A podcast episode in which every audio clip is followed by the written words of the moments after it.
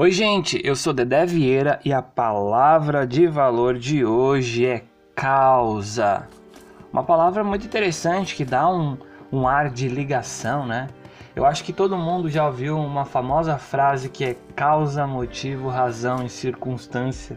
É uma famosinha frase aí, com certeza você já ouviu em algum momento aí da sua vida essa frase. Bom, a palavra causa, ela me dá, ela me chega com essa com essa ideia de ponte. Porque, por exemplo, para você chegar a algum ápice no seu dia, algum alvo no seu dia e tal, que você precisa alcançar devido a qualquer compromisso que você tenha, você precisa entender essa causa, você precisa do seu planejamento, você precisa do seu é, recurso financeiro, da sua motivação, tudo isso dentro de uma causa, né? O que te leva a chegar ou a conquistar esse ápice. Então, causa ela tem uma potência tão grande. Claro que tudo isso que eu estou falando, é meu ponto de vista, é como eu recebo essa palavra, né? Então, ela tem um, um, uma potência tão, tão genuína e de uma certa maneira é, tão nítida de você pensar, de você planejar, de você arquitetar como que você vai chegar nesse ápice aí.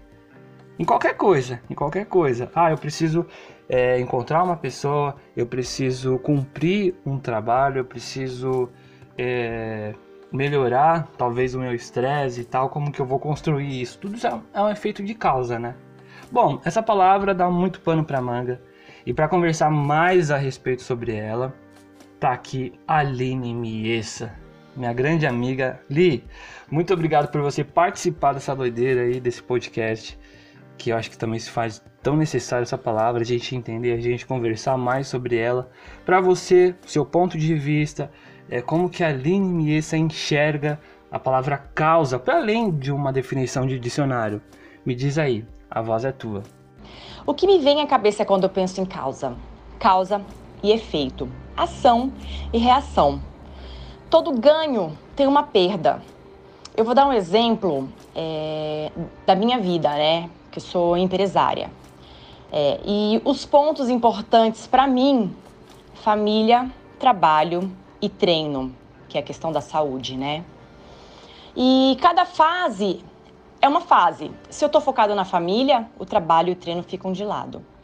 Se eu estou focada no trabalho, não tem tempo de treino nem de dedicar tanto à família. Então, toda ação tem uma reação. É, Para diminuir, não causar esse estresse, né?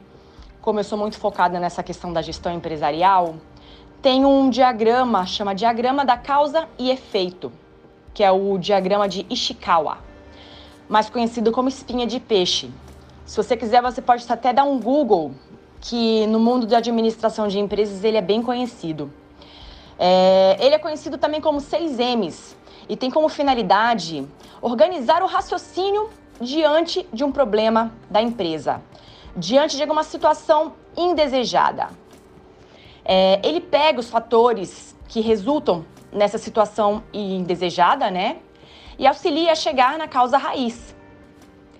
É, esse diagrama de causa e efeito classifica os problemas em seis M's, seis categorias: método, matéria-prima, mão de obra, máquinas, medição, que é medir, né?